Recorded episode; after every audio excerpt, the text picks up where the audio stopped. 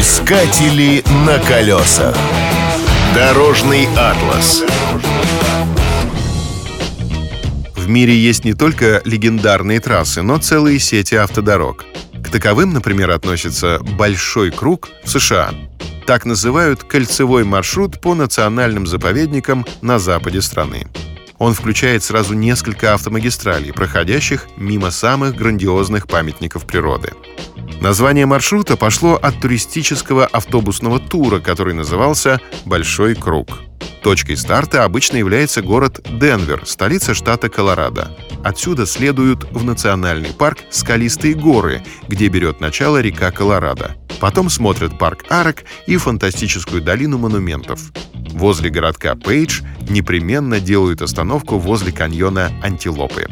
Хитом маршрута, несомненно, является легендарный Гранд Каньон. Возле него сохранился небольшой участок не менее легендарной дороги Рут-66. Она является своеобразной исторической достопримечательностью.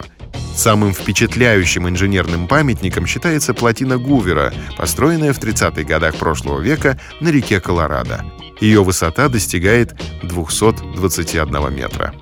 Маршрут «Большой круг» удобен тем, что его можно разбить на несколько поездок или включить в одну поездку самые интересные объекты. В общей сложности вы посетите четыре штата — Колорадо, Нью-Мексико, Аризону и Юту. Стартовать можно не только в Денвере, но и с противоположной стороны — Лос-Анджелесе. Нет смысла читать об этих местах, слишком уж они грандиозны. Это тот самый случай, когда непременно стоит воспользоваться собственными глазами. Искатели на колесах.